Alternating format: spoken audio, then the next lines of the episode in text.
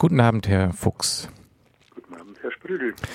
Ja, man, wenn man mit Ihnen jetzt ein Gespräch beginnt, dann fragt man sich natürlich sofort zu Beginn, Mensch, dieser Mann macht ja etwas beruflich, wovon vielleicht viele träumen, weil man so ein Stück weit seine Kindheit mit dem Erwachsenen-Dasein verbinden kann. Wie sind Sie denn zu den Dux gekommen? Nun, äh, zum einen natürlich dadurch, dass ich äh, auch schon als Jugendlicher das Impressum von Zeitschriften gelesen habe und dort natürlich feststellen konnte, dass meine Namensvetterin Dr. Erika Fuchs, mit der ich übrigens nicht verwandt und verschwägert bin, äh, die Mickey Mouse redigiert. Und dann dachte ich mir, äh, interessant, vielleicht ist das eines Tages auch mal etwas für dich. Dann habe ich irgendwann angefangen, äh, privat für mich Comics zu übersetzen ähm, und irgendwann äh, zu Beginn des Studiums habe ich an einen deutschen Verlag geschrieben, weil mir dessen Übersetzungen nicht gefielen und habe dann 14 Tage später nach der Probe, die ich eingeschickt habe, den Hinweis bekommen, äh, Ihr Stil gefällt uns, wollen Sie nicht die Hefterei übernehmen? Ja, das habe ich gemacht und habe dann mir quasi mein Studium zum Teil durch das Übersetzen von Sheriff-Klassiker, Tarzan und anderen Comicserien verdient. Und irgendwann im Lauf der Jahre bin ich dann auch wieder zurück zu den Dux gekommen, nachdem ich in der Zwischenzeit auch viel für den Bayerischen Rundfunk gemacht hatte, für den äh, evangelischen Filmbeobachter, äh, für andere Filmzeitschriften und so weiter. Also wahrscheinlich so eine klassische Biografie, wie es auch die Leser manchmal. Wenn ich von mir ausgehe, dann hat man als Kind, äh, Anfang der, der Jugendlicher noch äh, die Dux gelesen. Dann kam ja bei vielen, denke ich, mal eine lange Pause, ähm, Pubertät und junges Erwachsensein und später wieder eine Rückbesinnung auf die Kindheit. Das hört sich bei Ihnen ja dann so ähnlich an. Richtig. Und wie, dann können Sie ja wahrscheinlich auch erfassen, warum es eigentlich immer noch so eine unglaublich ungebrochene Begeisterung für die Dux gibt. Man könnte jetzt sagen, die Figuren feiern zum Teil ja fast schon hundertjährige Jubiläen. Dennoch ist es ja eigentlich äh, ja so ein Trend, anders als andere Comic-Formate. Ich muss gerade an Diddle denken, die immer mal wieder so Wellen hat und dann in der Versenkung verschwindet für Jahre. Die Dux verschwinden ja einfach nicht von der Bildfläche. Wie können Sie sich das erklären, dass die einfach nicht wegzukriegen sind? Ähm, hängt natürlich damit zusammen, dass die Dux ähm, grundlegende Motive aus dem Alltag verwenden. Und äh, da kann ich noch mal etwas zurückgehen zur eigenen Biografie. Wir hatten ja, äh, ein Freund und ich, äh, ein Buch zum Thema Comics geschrieben aus der universitären Arbeit heraus, Comics Anatomie eines Massenmediums. Und darin haben wir schon ein erstes Mal versucht, äh, etwas unvoreingenommener als das davor üblich war, in Büchern über Comics äh, uns äh, mit den Dux auseinanderzusetzen, auch wenn wir dann nur äh, einen Absatz äh, über äh, Karl Barks und das Duck äh, Leben oder die Duck-Welt hatten, ähm, während es ein oder zwei Jahre davor schon mal ein Buch gab, Psychogramm einer, die Dux Psychogramm einer Sippe. Und da wurde schon erstmals die Grundlage für die Donaldisten gelegt, nämlich versucht äh, zu erklären, wie sind denn diese merkwürdigen Verhältnisse, warum nur Onkel und Tanten ähm, und was ist der Hintersinn hinter dem Ganzen. Und nicht nur da, sondern überhaupt kommt halt heraus, dass die Dux ähm, ja, unsere Welt in gewisser Weise spiegeln und dass eben Donald Duck ein Tollpatsch ist, der aber, wenn man es genau nimmt, als Tollpatsch sehr erfolgreich.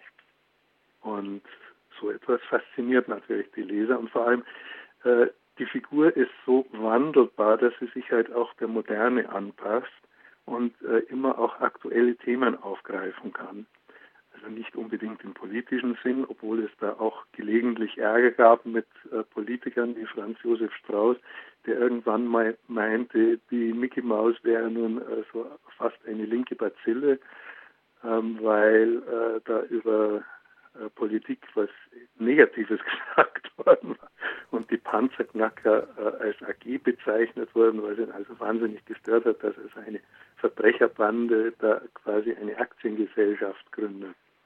Gut, er hat sich aber über wirklich sehr viele Sachen aufgeregt, muss man sagen. Ne? Ja. ja.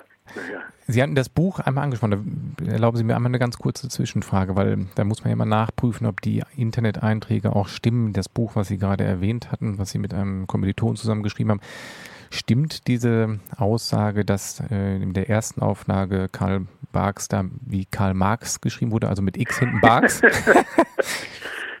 stimmt natürlich. Sie haben gut recherchiert. Ähm, aber das lag, es hatte zwei, oder es hatte eigentlich einen Grund. Wir hatten zwei Quellen dafür. In der einen, wo die Informationen zu den Comics richtig waren, war der Name falsch geschrieben mit X. In der anderen, wo er richtig geschrieben war mit KS, da stimmten einige der Informationen nicht zu dem, was wir wussten über die Dux und über die Publikationen, die es in USA gab. Ähm, wir haben das unserem Verleger gesagt. Äh, wir wissen nicht genau, wie er sich schreibt. Und er meinte dann, ah, Barks mit X, das klingt wie Marx, das nehmen wir. Äh, bevor das Buch herauskam, wussten wir aber schon, dass es mit KS richtig ist. Ähm, und haben ihm gesagt, äh, ob er das nicht noch ändern kann. Er hat gesagt, nein, es ist schon im Druck. Dann haben wir gesagt, können Sie es dann wenigstens für die zweite Auflage ändern? Ja, ja, das machen wir, hat er aber nicht gemacht. Ja, okay. Ähm, und für äh, sämtliche anderen Ausgaben des Buches in England, Amerika, Spanien, Holland äh, hatten wir die Möglichkeit, unseren Text ja nochmal zu korrigieren und dort ist überall Barks mit KS geschrieben.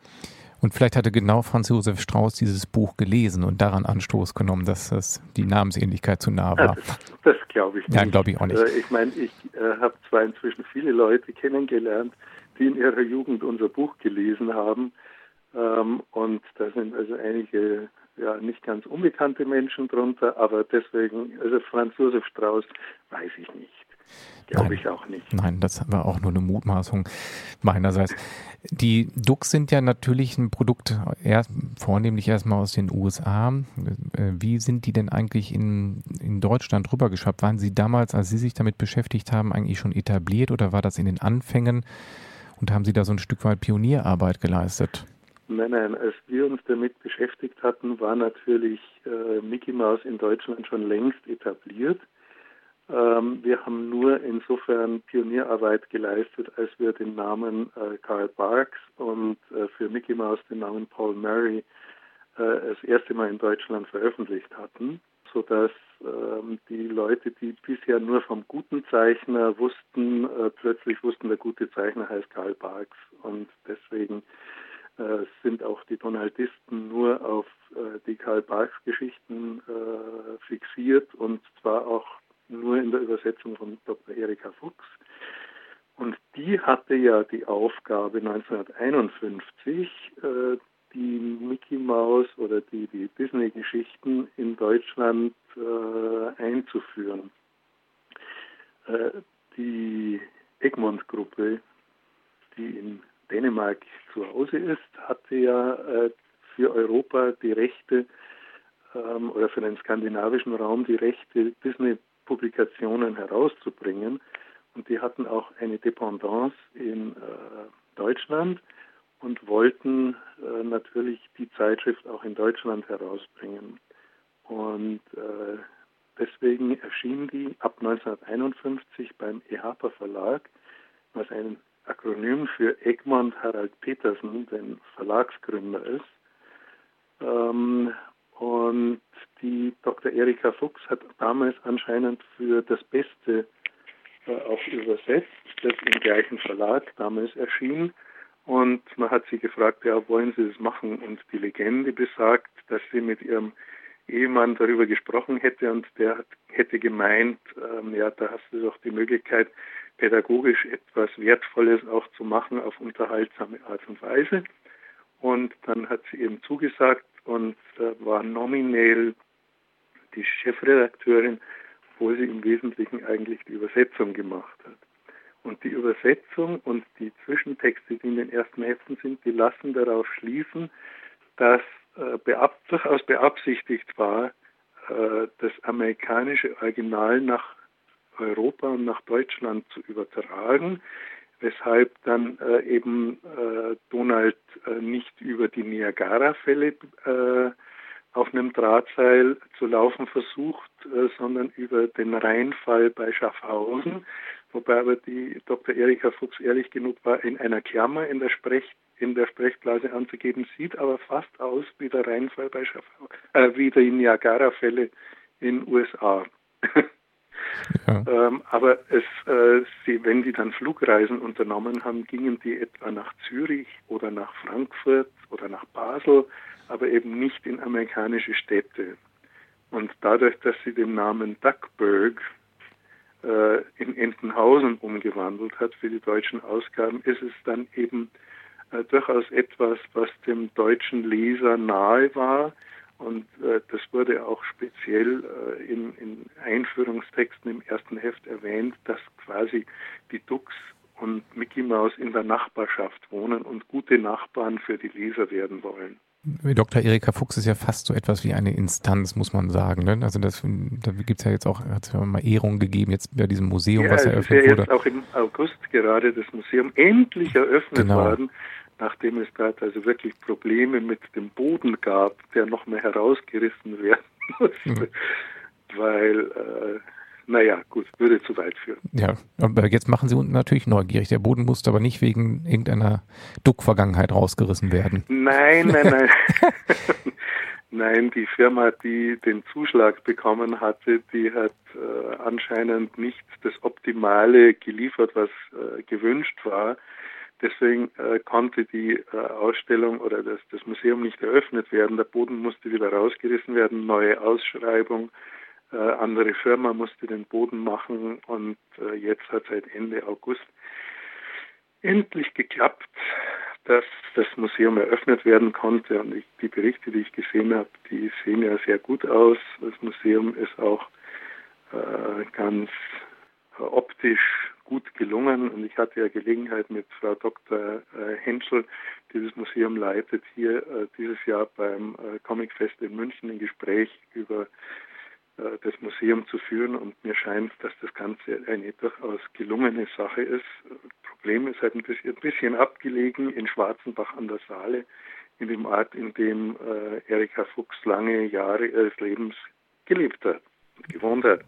Bei ihrem Ehemann äh, namens Fuchs, sie hieß ja ursprünglich nicht Fuchs. Mhm. Genau, das ist so ein bisschen das Problem. Es ist echt für eine Reise sehr abgelegen ähm, und ja, man muss einen weiten Weg auf sich nehmen.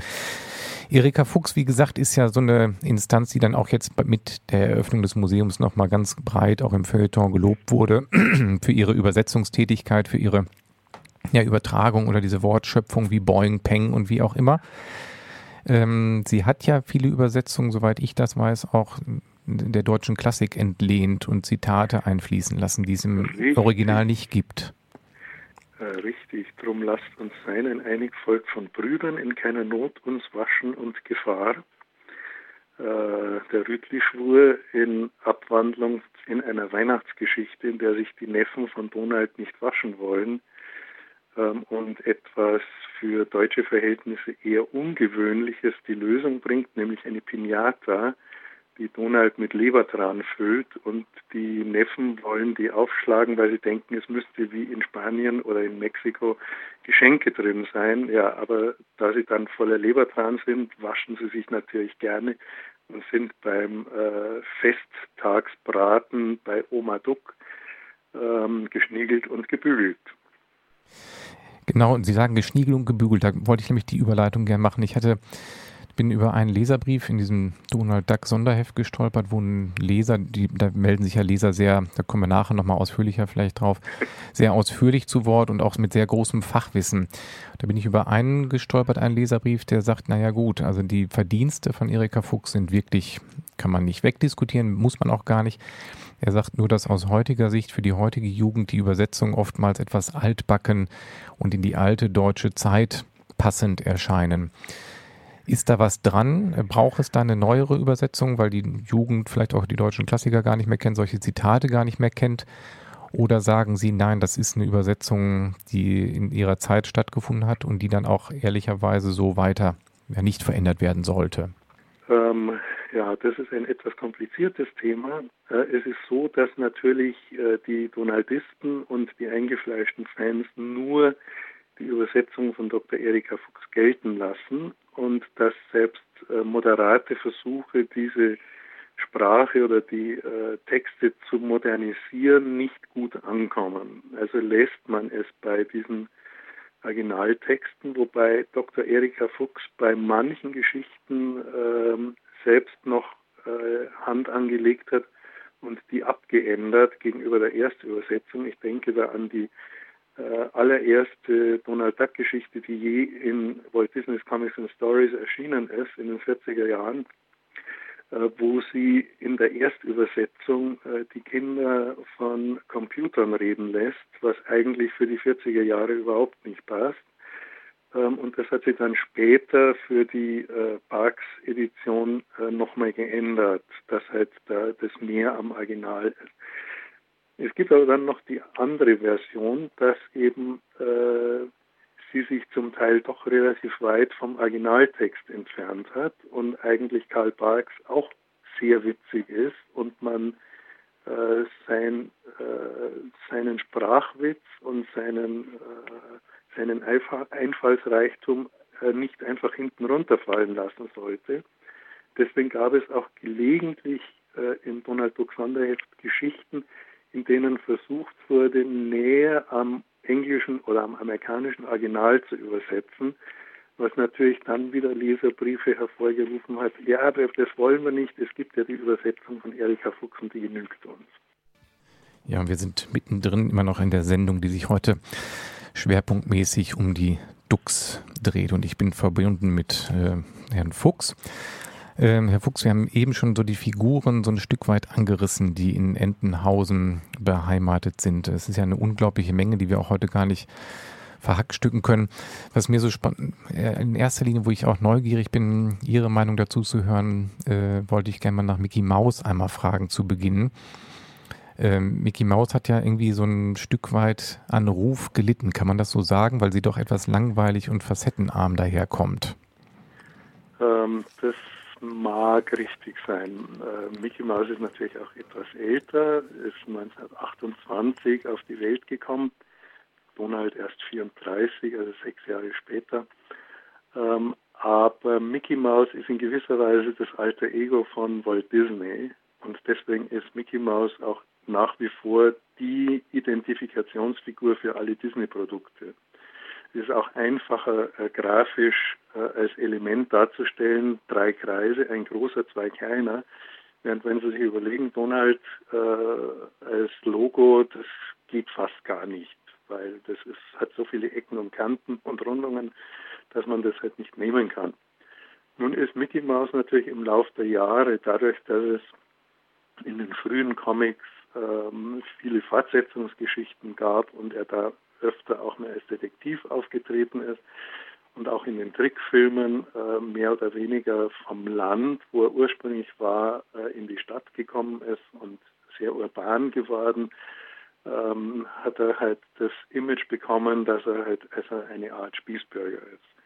Man versucht da inzwischen gegenzusteuern, indem man ähm, Mickey Mouse wieder äh, in den roten Hosen mit den gelben Knöpfen herumlaufen lässt ähm, und nicht mehr nur mit Anzug und Krawatte, was also ja heutzutage äh, etwas merkwürdig aussieht.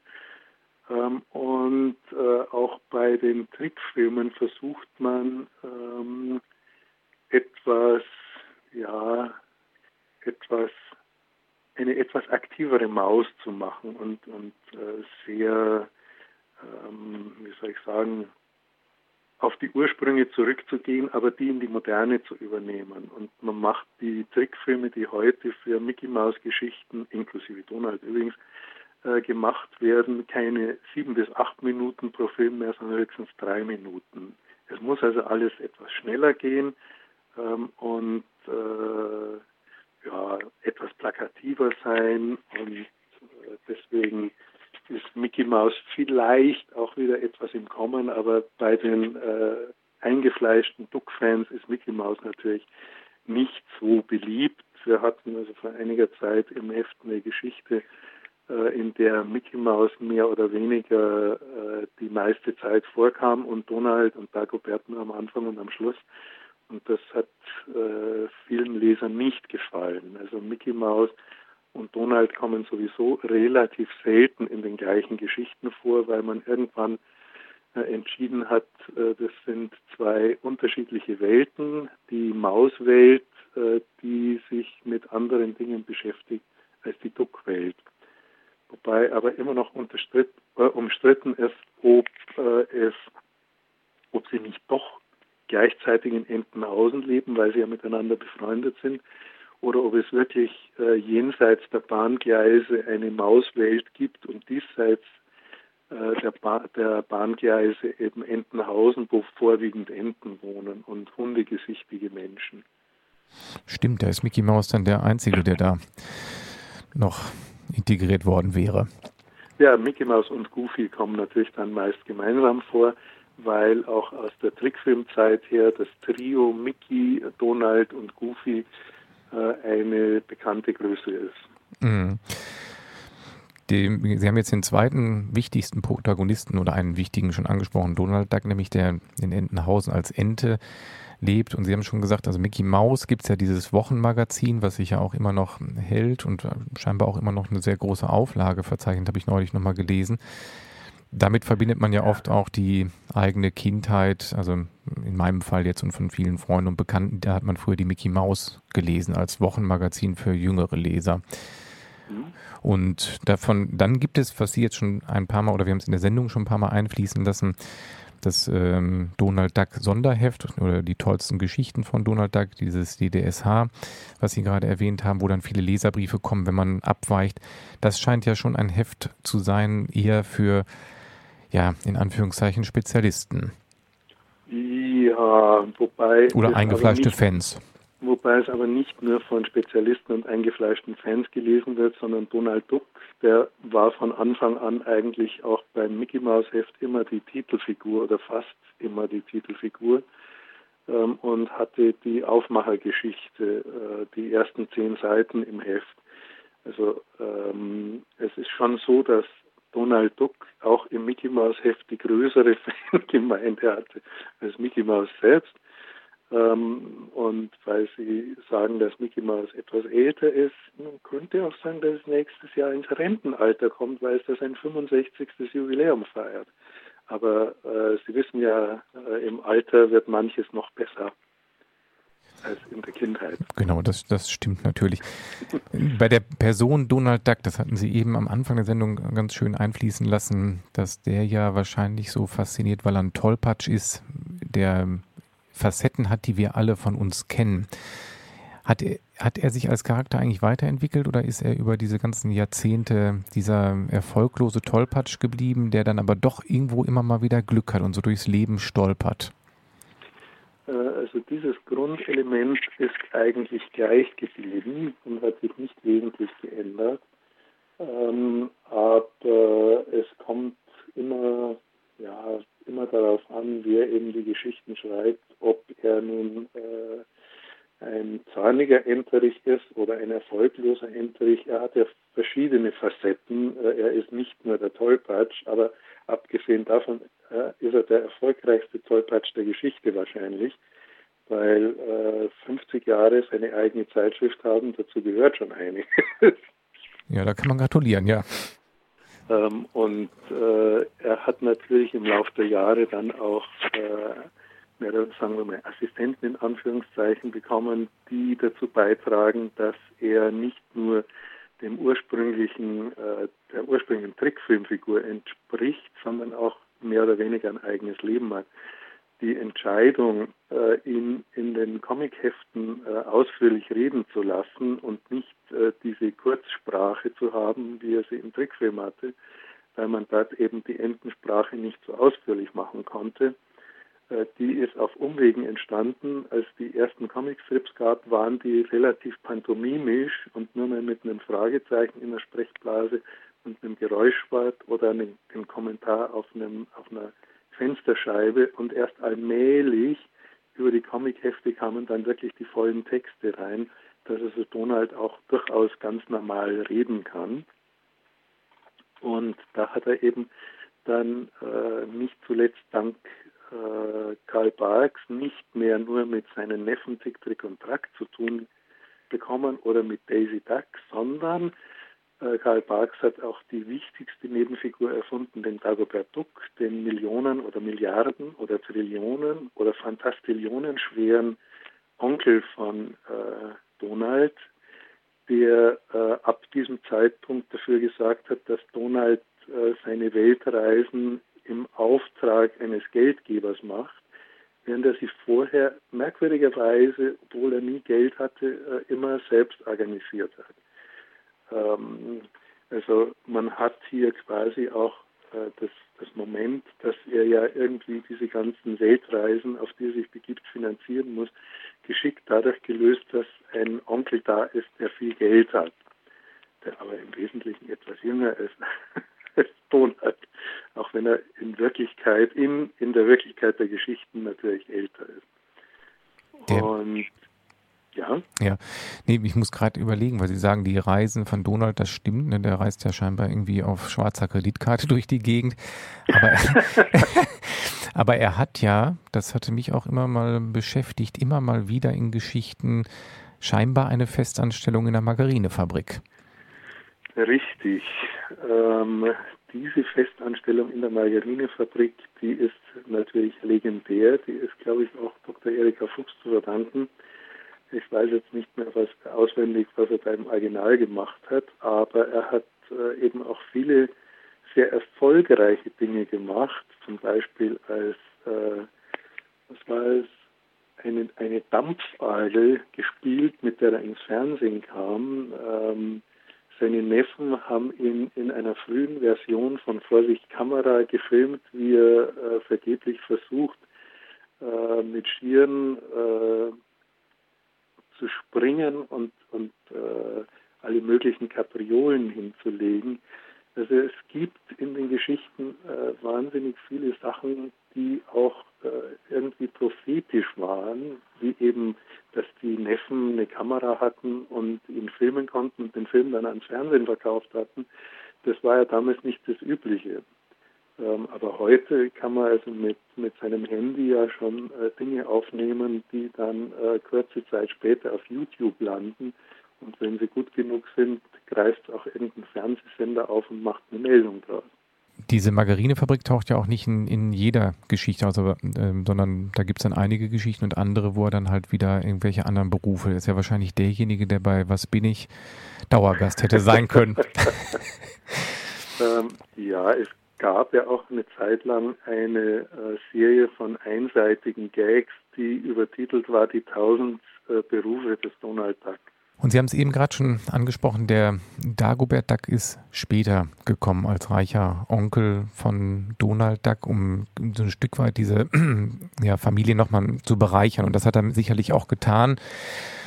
Irgendwie ist Donald ja der gefühlte Alleinerbe über Jahrzehnte, der aber wahrscheinlich nie erben wird. Dagobert Duck hat dann ja nochmal ähm, ja noch einen zweiten Vater bekommen, kann man das so sagen, in Don Rosa, der nochmal so die Biografie geschrieben hat, die heute auch allgemein anerkannt ist. Ja, also Don Rosa war schon immer fasziniert von den Geschichten von Karl Barks, auch bevor er den Namen Karl Barks wusste, ähm, und äh, hat äh, Comics für eine Studentenzeitschrift geschrieben, in der er mehr oder weniger selbst die Hauptperson war. Ähm, und eine seiner ersten Geschichten wurde dann auch eine der ersten äh, Dagobert-Geschichten, die er je geschrieben und gezeichnet hat. Dass, äh, dass er da die, überhaupt die Möglichkeit hatte, sich mit Dagobert intensiver zu beschäftigen, hing damit zusammen, dass es ab einem gewissen Zeitpunkt in den USA keine Disney-Hefte mehr auf dem Markt gab, weil der Verlag, der bis dahin sämtliche Disney- und sonstigen Zeichentricklizenzen hatte, äh, gesagt hat, ja, also unsere Geschäfte laufen nicht ähm, und über Supermärkte verkauft sich das Zeugs auch nicht, also wir hören auf. Und dadurch hat ein kleiner Verlag die Möglichkeit bekommen, äh, eine Karl Barks Edition herauszugeben, wollte aber auch die Zeitschriftenrechte haben. Und dafür wollten sie nicht nur Nachdrucke, sondern neue Geschichten. Und äh, so kam Don Rosa äh, zu äh, dem damaligen Chefredakteur Byron Erickson, der inzwischen der Chefredakteur in Dänemark ist, hat ihm angeboten, eine Geschichte zu machen und so kam er äh, zu seiner Dagobert Duck Duck-Geschichte oder zu seiner Dagobert Duck, zu seinem Dagobert Duck einstand.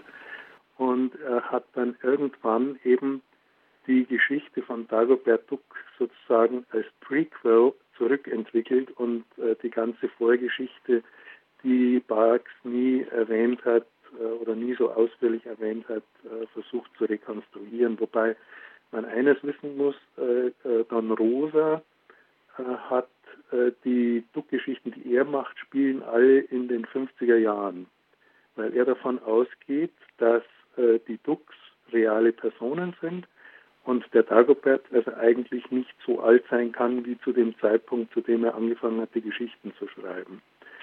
Ähm, für ihn leben also quasi die Figuren in einem Universum, das in den 1950er Jahren äh, spielt und über das geht er nicht hinaus. Und er hat jetzt, wie er hier in München beim Comicfest äh, im Juni war, auch gesagt, wie jemand gefragt hat, ja, also äh, wenn Sie dafür äh, Disney arbeiten, sagen Sie nie, dass ich für Disney arbeite.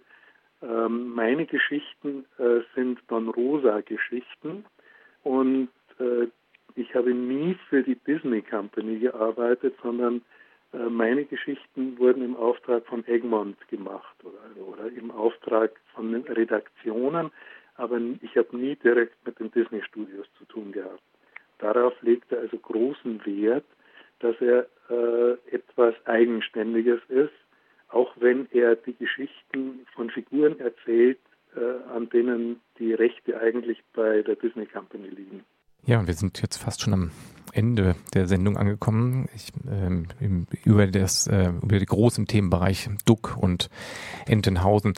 Herr Fuchs, die letzten Minuten würden wir gerne noch dem, dem Heft widmen, dem Donald Duck Sonderheft, was ja im EHPA Verlag immer noch erscheint und 50 Jahre Jubiläum jetzt feiert.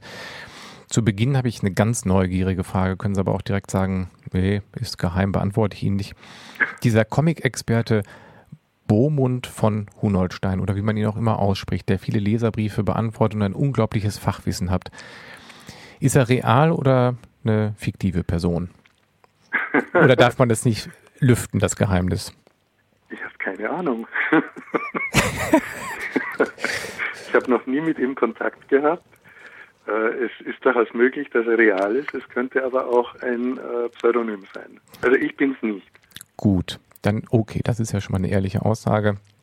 Man stolpert über ihn ähm, und dann sind wir ja, schon ja. dem Punkt, ja, mit dem unglaublichen Fachwissen, wo ich dann manchmal, wenn ich das Heft zur Hand nehme, äh, mich wundere, Mensch, wer, wie kann ein einzelner Mensch denn so ein Wissen haben?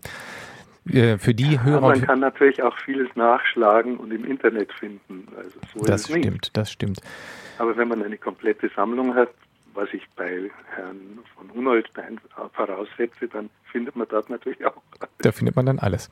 Für die Hörer und Hörerinnen, die die Zeitschrift jetzt gar nicht kennen, ist es ja ein fester Bestandteil, dass zwei Seiten immer Leserbriefen gewidmet sind, wo wirklich ausführlich Leser zu Wort kommen. Das ist ja ungewöhnlich für eine Comic-Zeitschrift, dass Leser so einen großen Raum einnehmen können und da auch viel Fachsimpelei stattfindet. In den alten Heften, ich habe jetzt nochmal alte Hefte zur Hand genommen, meine ich, dass es die Leserbriefe noch nicht gab. Ich kann mich aber auch irren. Ist das irgendwann Nein, gekommen? Das ist völlig, das ist völlig richtig. Äh, die gab, wann, äh, ab wann es die genau gab, weiß ich nicht. Nicht auswendig, aber nicht vor, nicht vor 1988 oder 92. Also äh, ich mache ja seit 23 Jahren die Entenhausener Geschichten, zwei Seiten über Hintergründe äh, über Trickfilm, über Disney, über Mystik und Götter in den Duck-Geschichten, über Düsentrieb und Barks Erfindungen oder Parodien auf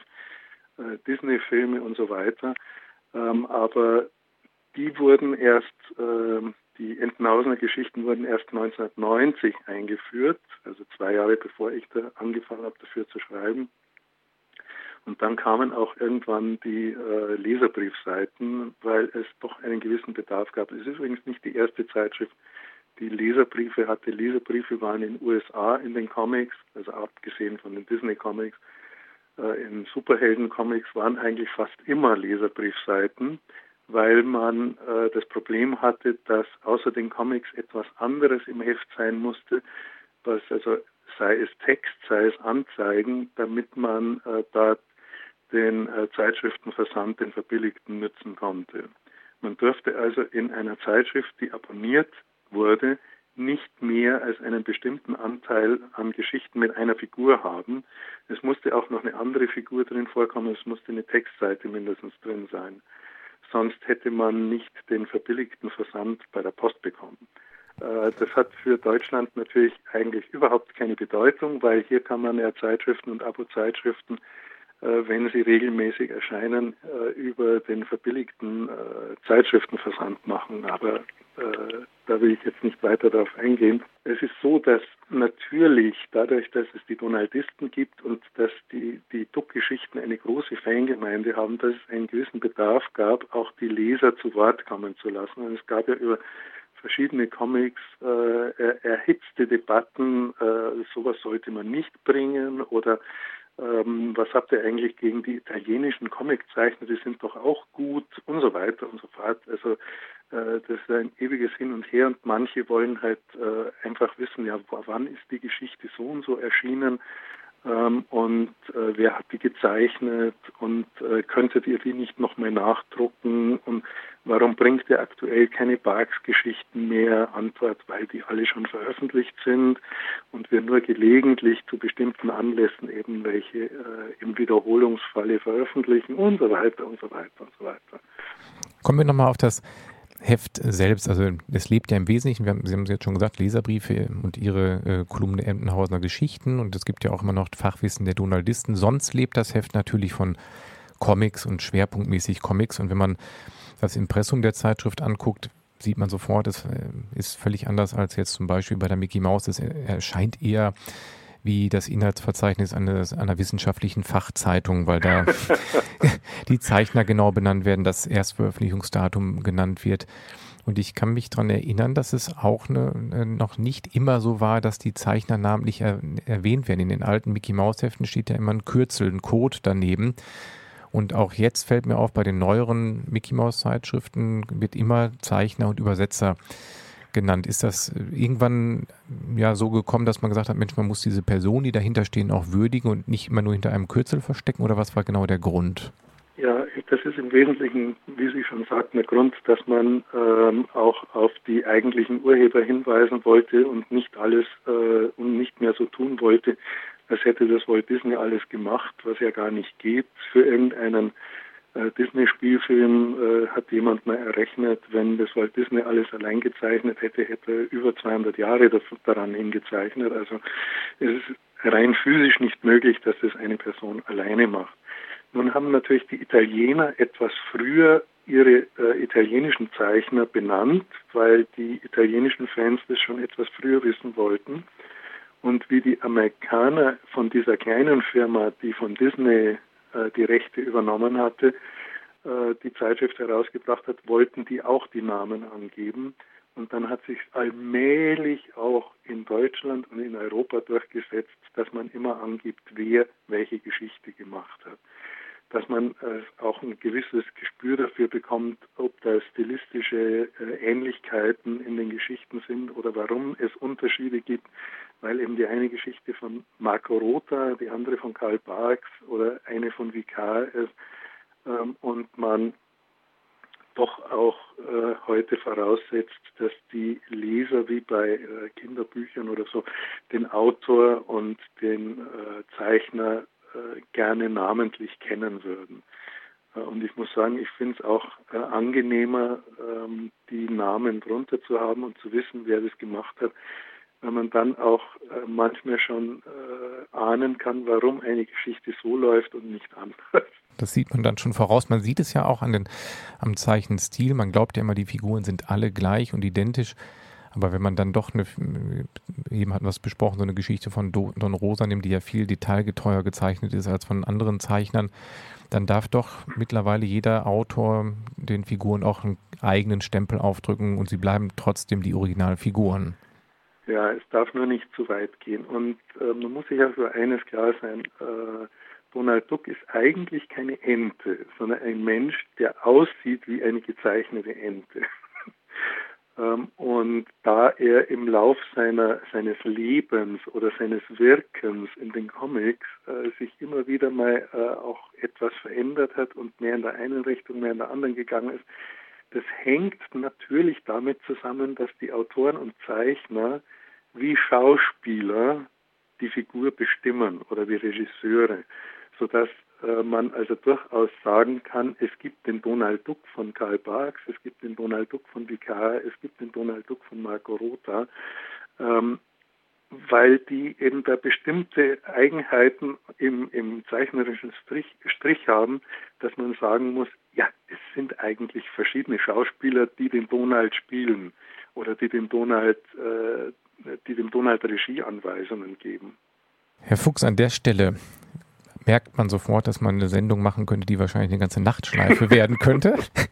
Dafür reicht ja, ja, natürlich. Ich auch einen Blick auf die Uhr, ja. dass wir wohl am Ende ziemlich angekommen sind. Genau. Und ich noch ein Musikstück machen möchte. Ich werde jetzt zum Abschied ähm, der Sendung quasi das Liedstück von Limal Neverending Story spielen, weil es genau passt ah, zu den Ducks, die ja auch irgendwie nie zu Ende gehen wollen. Oder zum Glück nicht, das hört sich so leidend an.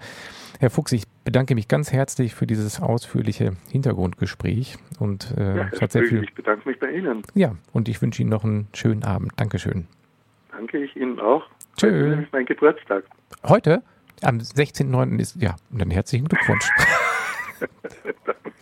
Bitte, dann feiern Sie noch schön. Ja. Bis dann. Tschö. Bis dann. Tschüss.